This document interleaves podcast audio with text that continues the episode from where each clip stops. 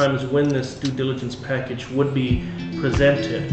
Uh, often it had you know, the certifications, uh, the timeline, the pricing, uh, and everything involved.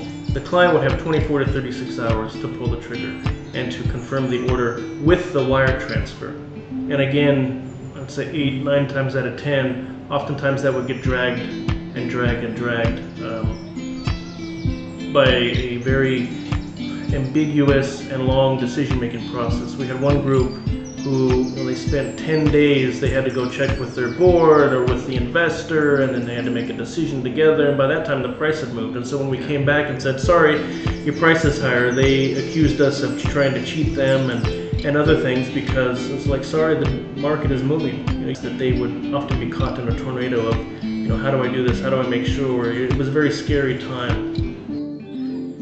Welcome to the China Business Law Podcast, a show about the practice of law in China from real in house and law firm professionals on the ground. And today we have two fantastic guests, Cameron Johnson and Joel Gallo. Cameron is head of APAC strategy at FAO Global, partner at Tidal Wave Solutions, and adjunct faculty at NYU Shanghai. And Joel is CEO at Columbia China League Business Advisory, columnist at Caixin Global, and frequent contributor to the South China Morning Post and other publications. Welcome, guys. Thanks for having us. Pleasure to be here. Thank you. Um, today's topic is about uh, we're going to go through the anatomy of a PPE deal, uh, personal protective equipment, uh, as well as some legal strategies that you might look at um, improving your contracts or if you have a dispute with one of your deals as a, as a buyer or seller. So before we get into that, I'd love for the audience to have a, a little bit, uh, hear a little bit more about your backgrounds, your China story, and your your experience in general. Uh, yeah, I'll start. Uh, Cameron Johnson. Uh, I came to China in '99, originally for a year, and then basically never left. Um, I started uh, originally uh, teaching English and history at a university. then I moved to Shanghai and got into Microsoft JV, Microsoft, and then over the next eight years or so was um, in different roles, either within the JV or Microsoft itself. After that, I moved into supply chains, where I helped uh, build part of the supply chain for Costa Coffee and other related products.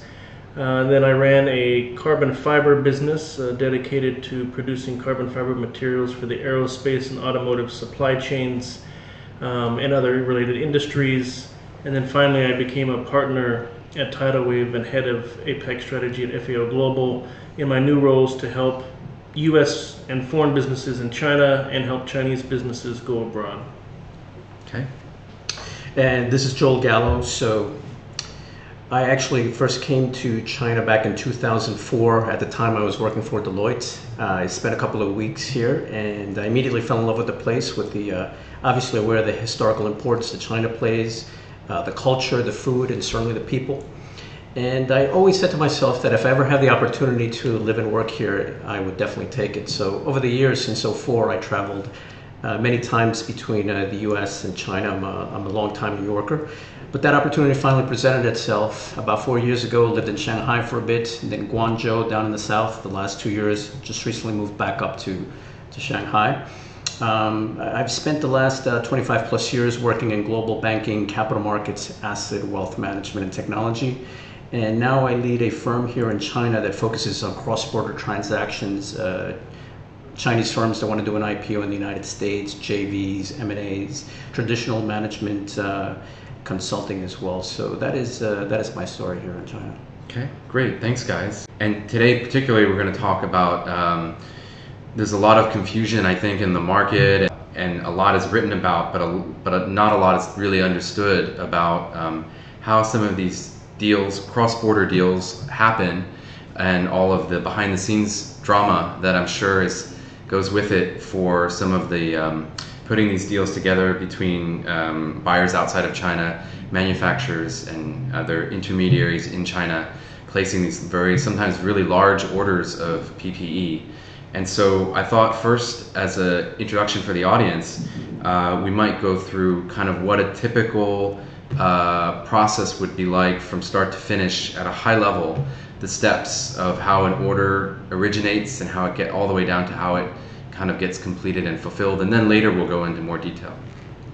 Yeah, perfect. Yeah, per, um, perhaps to start with a little bit of history of how we got into it and how we we actually built some of these processes in place. Um, in March, uh, my family and I came back from the U.S. because we were stuck there uh, as they had closed off the, the flights between the U.S. and China. So when we arrived back in Shanghai, we started getting phone calls, emails, WeChat messages, WhatsApp messages from family and friends stateside uh, asking for PPE.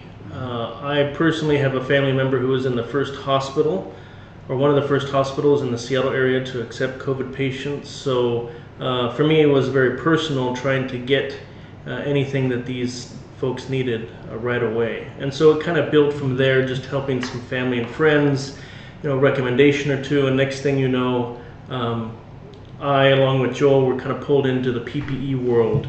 Um, so from there, we kind of built uh, our own um, due diligence uh, process, uh, which Joel will go into in a bit, as well as just how to deal with the cross-border tensions. You know, we are in the middle of a trade war still, and that uh, situation didn't help during COVID. Yeah. Uh, why don't I add a little more color? So Cam and I have known each other for, for quite a while. We've done a number of projects together in China, in Mongolia, and, and elsewhere, not just uh, PPE. I think similar to, to Cameron's experience, uh, I was also in the States uh, during January, February, and March trying to figure out when to come back. Uh, and I actually came back to China uh, in about mid-March. Pretty much as soon as I came back on the first day, I started getting frantic calls from friends and family in the United States trying to help them source PPE.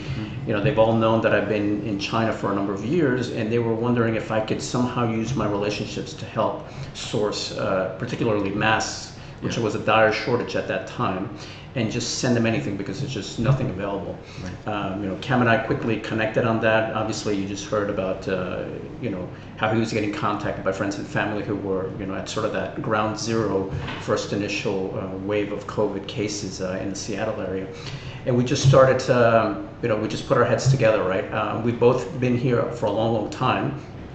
And so what we've been able to do is put together, uh, since March, we've been able to put together a very flexible and reliable supply chain to source and deliver uh, PPE to the United States and elsewhere.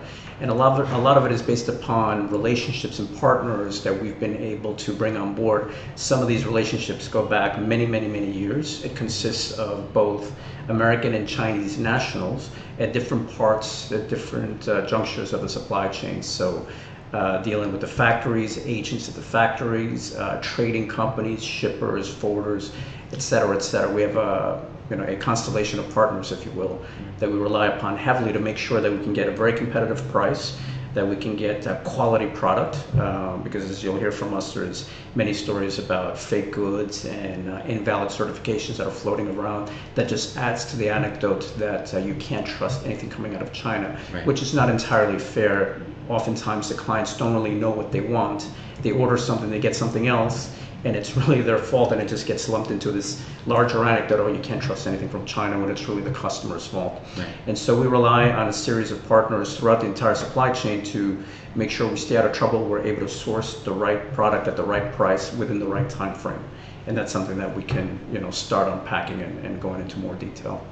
people who don't who don't know all, all the layers involved i'm sure all the all the people involved in the process it's not simply just uh, i imagine someone posting a price online and or somebody making a looking up a factory and making a direct call to a factory so maybe we could go uh, through some of the steps um, kind of step by step what um, uh, how someone reaches out to you, let's say, and where they usually are in the process, and then once you, what do you talk about with them? Sort of what the questions you ask, what kind of information do you get, and then how do you take it from there? Yeah. So, you know, let, let me just continue to what I was saying before, and then, um, you know, Cam will chime in because he can provide a lot of very interesting color as well uh, from what he's seen. So, what um, the way that it started, we would get contacted by our friends and family that work in the healthcare sector. You know, sort of desperation. Can you get us masks, gloves, and other things?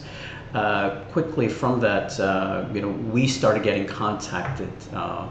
Within, I would say, within a couple of weeks worth of time where we weren't reaching out to people as much as they were reaching out to us because Right. they knew we were there. Um, you know, since the very beginning, Cam and I have visited a number of factories.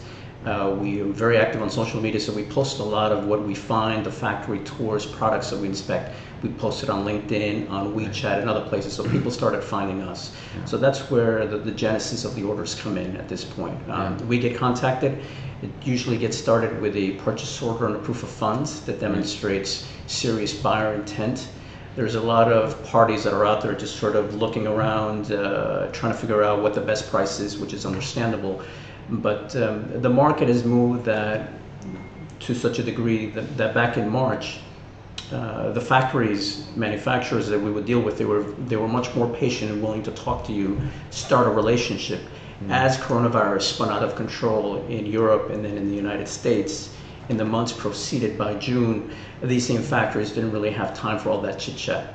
Um, they only wanted to be contacted if you had a serious buyer, as demonstrated by those two documents, the purchase order and the proof of funds. And without that, they really just weren't going to take your phone call. If you called them, hey, I want to find out what the price is today, just go off the price that I gave you last week and add 5% to it. That's it. Don't bother me until I have uh, an actual serious client. And, and, and in fairness to them, um, these factories during that time, they were just uh, churning stuff out practically 24 7. Their patience is thinning. They don't have the resources to, uh, you know, take uh, every single call that comes their way. And so uh, they only have a little bit of time. And so you got to make sure that whatever it is, it's a very serious order and you want to proceed with that. So maybe, and you demonstrate the, the, the potential buyer would demonstrate that with a proof of funds, and that's just basically And a they have- purchase order. And a purchase order, and but the proof of funds is just a, for someone in the audience maybe less familiar with that. Just your bank's, you, you show verification from your bank that you have the money needed to make the purchase. Correct. You know, one of the challenges that, in particularly in the beginning, is people would uh, contact us and say, "We want masks, and we want them now." we would have to say, "Well, what kind of mask?" "Well, I want an N95." Okay, well, what kind of N95? What has to be this? Like, well, there's four different styles of that mask. You know, which one? I don't. Uh, I don't. This is just too much. Just send it to me now, now, now. Yeah. Um, so part of the role we took, particularly in the beginning, was really educating the people who were contacting us, our potential buyers, um, really forcing them. Um, we created kind of a checklist. The first was, what's your um, target price? Because a lot of people would call, and you'd have people who would say, you know, I've paid seven dollars for a 3M mask. You know, I paid four dollars. So your prices were all over the place. Uh, secondly, would be what certifications did the product have to have? Uh, sometimes they would just say, well, it just needs to be FDA. Uh, Well, there's multiple kinds of FDA. You know, do you need an FDA um, that's specified for one category or another? Uh, and kind of the third really was, uh, is it medical grade? Because it, uh, later on in the in the process, uh, particularly with uh, the FDA, they had, for example, an Appendix A list where uh, masks that were on that list were considered uh, medical grade use, whereas others were not. So one of the things that we ended up doing was really creating a checklist for the customer and force them to tell us exactly what we what they want, step by step by step. So there's no misunderstanding. To Joe's point, you know, we we would often have people contact us and say, you know, I ordered masks and what I got was not at all what I ordered and they cheated me. But then when you actually drill down into the order, they didn't specify, you know, is it three ply? Is it a KN95? Is it an N95? Is it an N95 NIOSH? Is it medical grade versus non-medical grade? You know, these are the questions that we started to ask. Uh, and some people would just say, it's just too many questions, I don't want to answer, I'm going to go to somebody else, which confused us uh, because the whole point is to get you exactly what you need and what your um, end buyers or end users need. Uh, the other really was just, as Joel said, just the absolute mad dash. I mean, you had people wanting to order a billion masks of you know one form or another, and previously that, that was impossible. Uh, secondly, in China, you had tens of thousands of factories come online almost instantaneously. Almost instantaneously, a whole ecosystem was created overnight. So one of the things that we had to do, uh, as Joe referenced our partners, is really work with them to do the due diligence background and package. Um, for example, a customer would say, "I want uh, three ply. Uh, I want a three ply medical mask that is uh, FDA certified and that has to have, you know, particle filtration of 95%." Well, the only way to really do that is to go into the factory, check the check their own data, also check the data from the independent laboratory that they used, uh, and then third, check if they had registered with the FDA with a legitimate broker. And all of that takes time and processes, and we got it down actually to within 24 hours to be able to check because of our experience, but also our contacts both in the U.S. Uh, and in China to do that. And who are these buyers typically? I mean, who, what, what, what, uh, who do they represent, either directly or indirectly? Yeah, you know, when we first started, um, we would be forwarded phone calls from purchasing departments at hospitals and medical systems. Um, but we, what we found out that it was, to be honest, very difficult to deal with them uh, because they have uh, very stringent due diligence requirements that can be extended for weeks and weeks on end. And part of the service that Cam and I try to perform is to really educate the end buyer. You know, this is the nature of the of the market. Here's the reality. It's worse than a Black Friday market sale. Um, you know, when everybody's rushing, you know, your Target, your your Walmart, and just trying to grab whatever TV, you know, uh, laptop, computer, whatever is available. The only difference here is they're trying to grab masks and gloves and, and other things, right? So it's taken that to the extreme. There's no time for a three-week long due diligence uh, review. That any common sense due diligence has to get compressed into a matter of days or even hours because the, the prices are so dynamic that they're they're moving from one day to the next. And there were some days there during the height of the of the, the market rush that prices are going up twice in one day. Right. And so once in the morning and then later on at five o'clock, sorry, it's just gone up again. And so you're you know you're trying to move a you're trying to chase a moving target, so that definitely becomes difficult. So uh, over time, we started dealing less with these direct hospitals and medical institutions and just dealing with other organizations, hospital supply groups that will actually bulk up orders um, from these different hospital groups. And then it was easier to to deal with them because they understand what it is to procure from Asia. Some of them had already done business with Asia, not necessarily PPE, but other products, so they have some experience in dealing with, with the Chinese market. And so it was much easier to, to work with them because I will say one of the most challenging things is, is the, the education of the, of the end buyer. So you have to let them know that your due diligence requests have to be compressed and they have to be common sense. You know, we got asked things like, uh, "Can you give us a proof of life video?" as if it was a hostage situation, right? They want to know the exact moment in time when their PPE is being boxed up and ready to go, right? Um, the, you know, they also uh, wanted to know if they could um, use credit cards or other type of payment. Typically, the payment is a wire transfer, fifty percent before anything is shipped to get every to get the whole process started, your production run, your allocation, then 50% at the end before anything leaves the factory. So that certainly struck fear in a lot of uh, buying groups, knowing that you have to wire money halfway around the world before you see anything, Yeah. right? And so we have to let them listen. This is just a, the nature of the situation. So some of these buying agents, they were much more willing to take that risk, and obviously they get compensated by marking it up three, four times, as Cameron mentioned, to the to the end user. So there's the pricing they have to let them educate them about. There's a whole due diligence process. Um, and then at any point in time when you're trying to fulfill an order, if a government order hits the factory floor, I mean, it's uh, everybody else has to wait, right? Chinese government Chinese order, government yeah, order yeah. hits the floor, that goes first. It takes first priority. So everybody has to wait. Orders get delayed. There's nothing that you can do about that. Right. And and going back to the buyers, um, I guess the end buyers are hospitals and state procurement agencies and stuff. And so, which to me sounds like government bureaucrats who are not exactly, who maybe have some of these typical procurement guidelines that they need to follow, which were not designed for this kind of circumstance. And so, and- meanwhile, I can imagine they have people above them screaming at them, "Why don't we have our masks?" So, just adds to the difficulties all around. Yeah, I mean, one of the things we would do is we would do the full due diligence package, as we call it. So we would um, deal with the factory, get all of their documentation, check it against various government websites in the states, such as the FDA, NIOSH, CDC. Uh, maybe even make a phone call back there with our contacts. Uh, here in China, we have a partner who also does that, but on the Chinese side to ensure that uh, the local producer is uh, above board, basically the Chinese version of a Better Business Bureau. And oftentimes we would have a situation where everything on the U.S. side checked out, but on the Chinese side we had one or two cases actually two or three, I think, Joel, um, where basically they called us and said, listen, this factory has 20 lawsuits pending against them. Yeah. Or, hey, this factory is in a, or hey, this factory is in tax arrears to the government. So we ended up, even though everything else appeared okay, we did not choose those factories because the risk was just too high. I mean, you could send your order and the money, and it, nothing would ever happen because maybe the government came in and shut it down, or you know maybe they just you know were not a good partner to be trusted.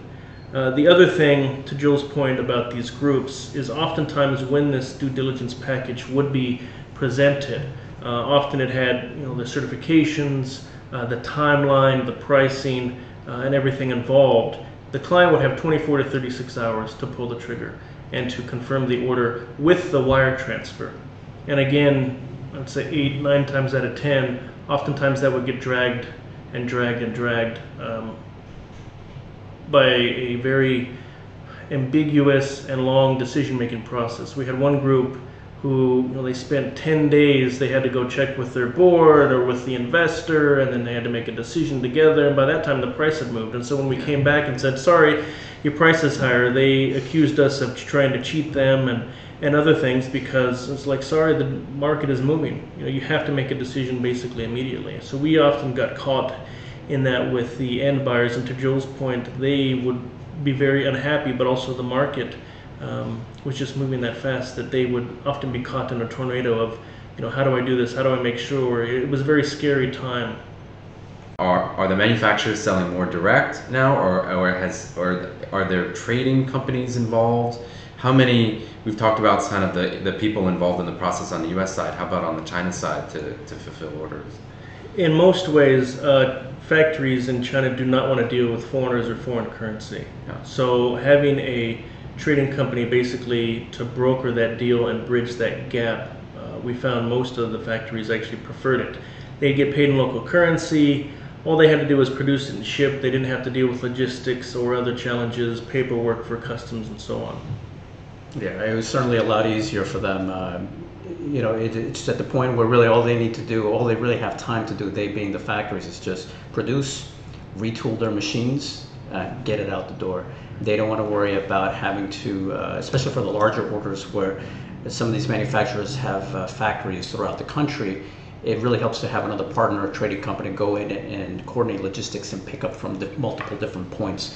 They don't want to deal with any of that. So you have a trading company that brings it all in, does an inventory count, they start collating all the paperwork that you need for customs, moves it out to, you know, wherever the warehouse is near the, the port of exit, um, where you know customs is going to do its thing and that, that's why you rely on uh, third party third parties as your partners to to help you out.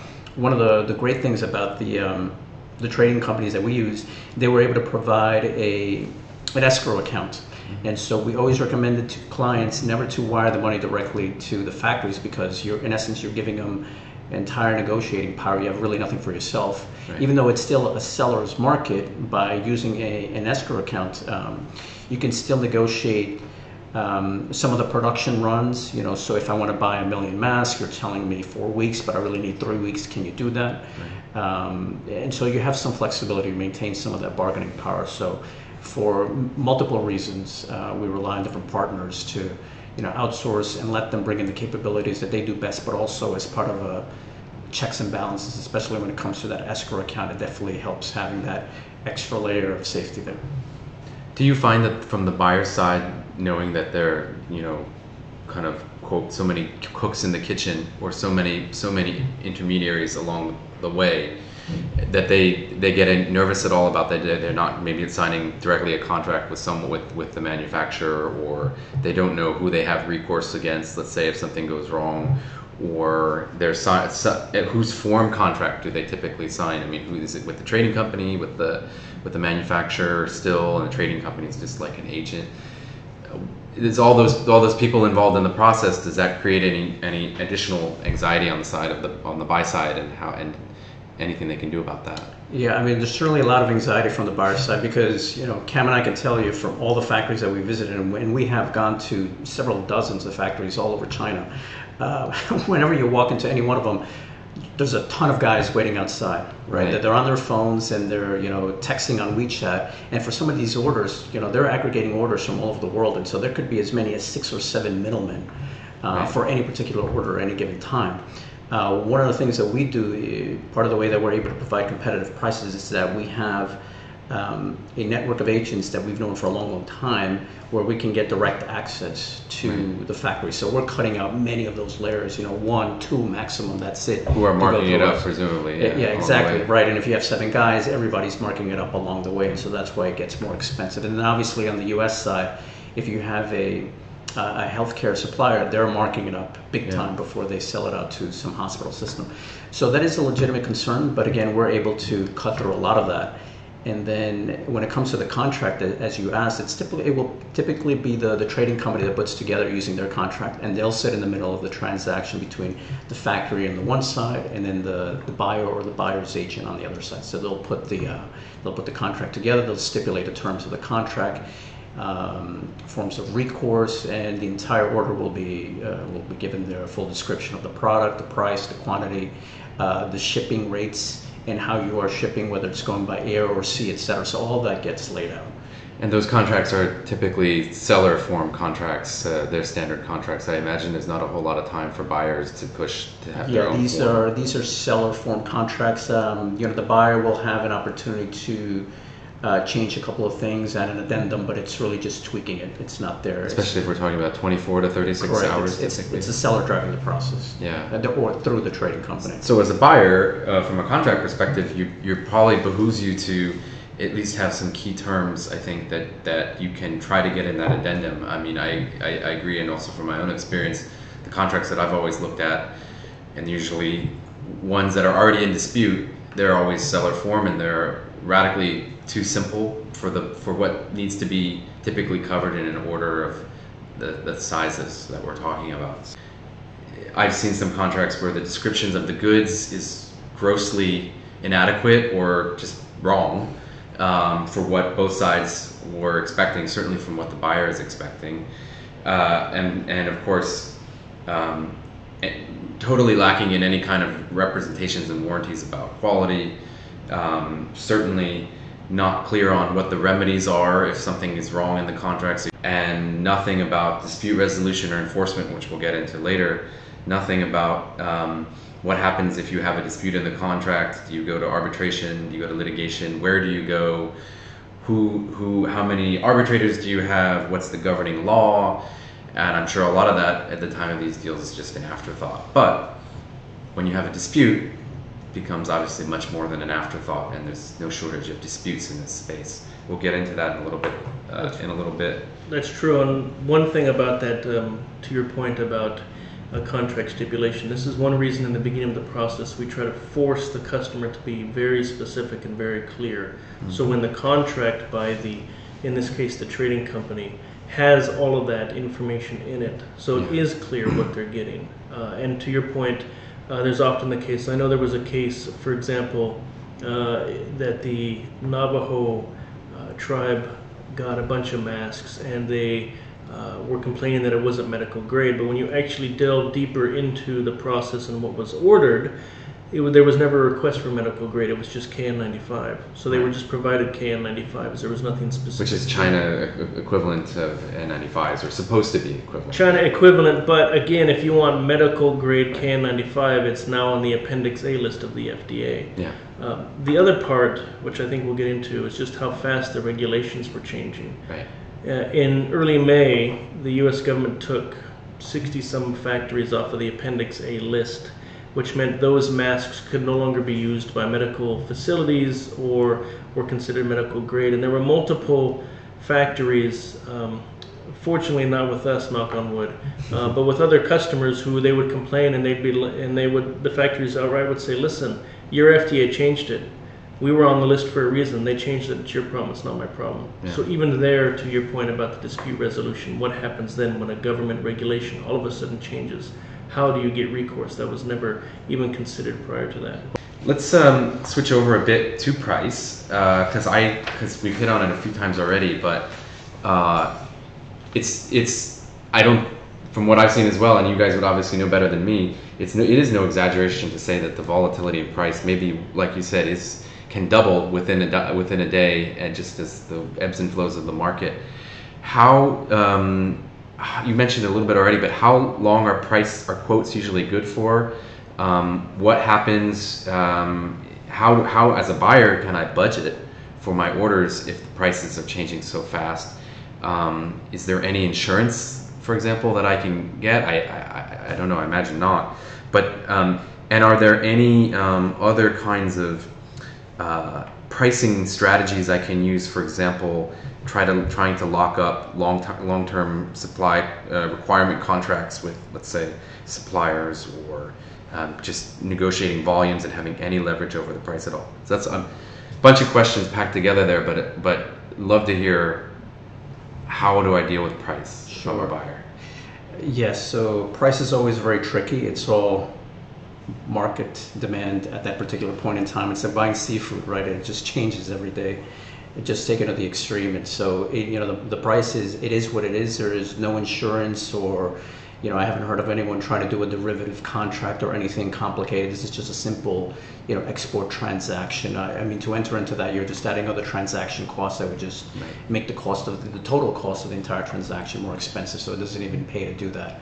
Uh, really, the best thing that you can do is um, when you're presented with a price quote, um, you know, you got to decide within 24 36 hours are the prices going to go higher. Yeah. And, you know, as Cameron mentioned before, we've had a number of clients where, uh, you know, they take a, a couple of extra days into the weekend, past the weekend, uh, to make a decision. By the time they circle back with us, uh, the price has gone up. And, and you know, and they're and they're fuming. They're well, why did it move? You know, we can't do that. I'm like, I want that price. I'm like, I wish I could give it to you, but the train's already left the station. You're you're not going to get that price.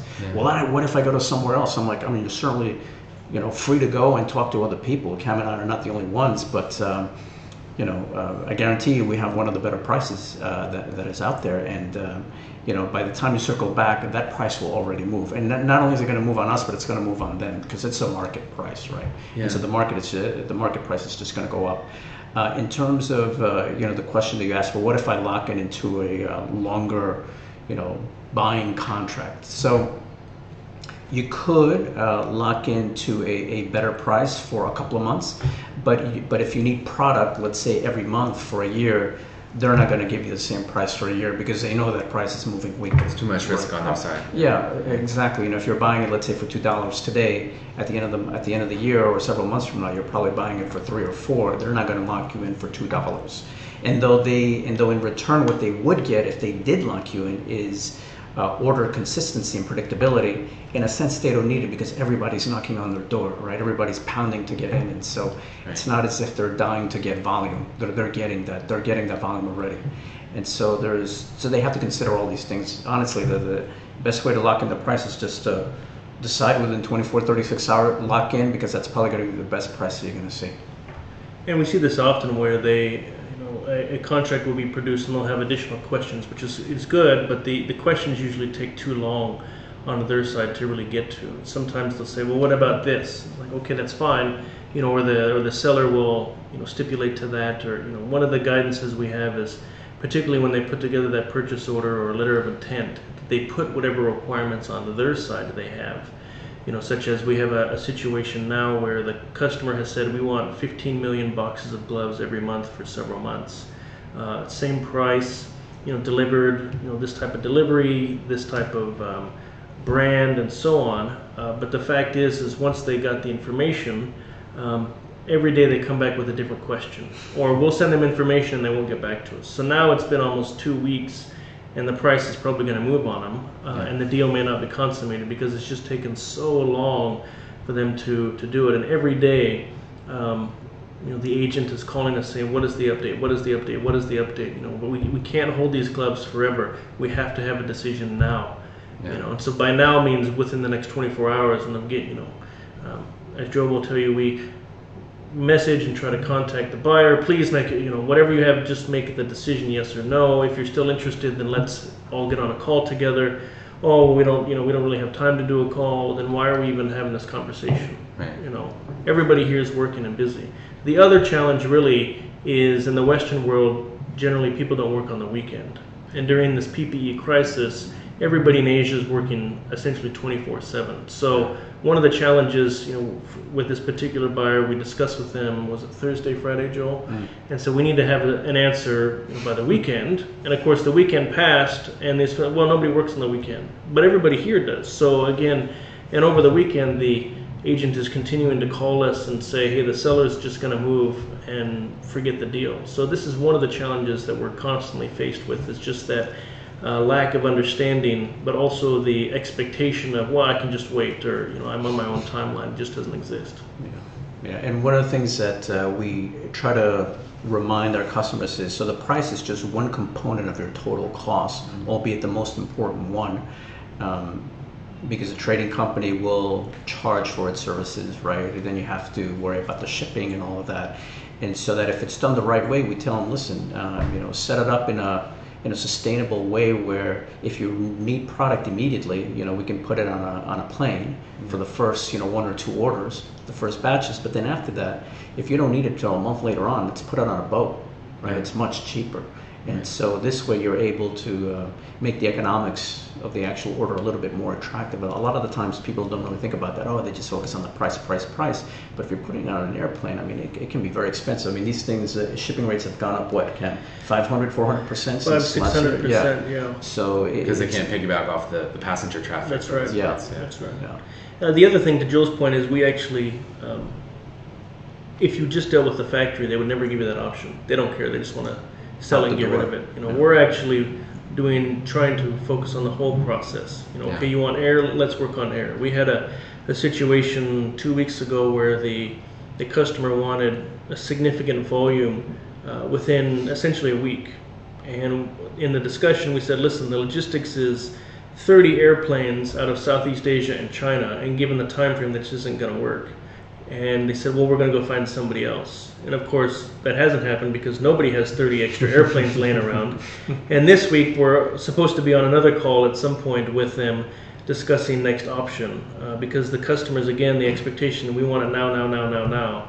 Um, and to Joe's point, it just costs so much money to ship by air and to arrange it. There's just not that much available. Shipping, although sea shipping, although the price has gone up somewhat, about 10, 15 percent the last six weeks, eight weeks, is still more reasonable. You're talking pennies on the dollar compared to air freight. So when you really look at that difference, it behooves people to really understand the supply chain uh, and also take advantage of people like us who can really uh, have the connection to make it happen. There's one more chance to let the audience know how they can reach out to you um, specifically. So you're both available. Uh, you're both on LinkedIn, I presume. What's if someone is listening to this and wants to contact you for for help? How would they? How is the best way to do that? LinkedIn is surely a good way. Um, you could also email us, I would say directly. Uh, my email is cameron.johnson at tidalwave.cn. Joel? Right, and, and mine is uh, jg29us at yahoo.com. Uh, if anybody is already on WeChat, and there are some Americans that are on WeChat, uh, Cam and I are also on WeChat. You could just plug in my name, Joel Gallo, um, and look us up uh, that way as well. Okay. And we're also on LinkedIn, which, as most people use that, and again, we post a lot of our content there, so you you can not only see our profile, but also the things that we've talked about and the places we've done and what we've said. Yeah. Okay, great. Well, it's been a, a treat. Like I said in the beginning, uh, I'm just sure that the audience is going to get a lot out of this episode. It's not something that's talked about at this depth usually, and only you guys, I think, could do that. So it was a, really a pleasure to have you on the show. Thank you, Art. We really enjoyed it. Yes, thank you.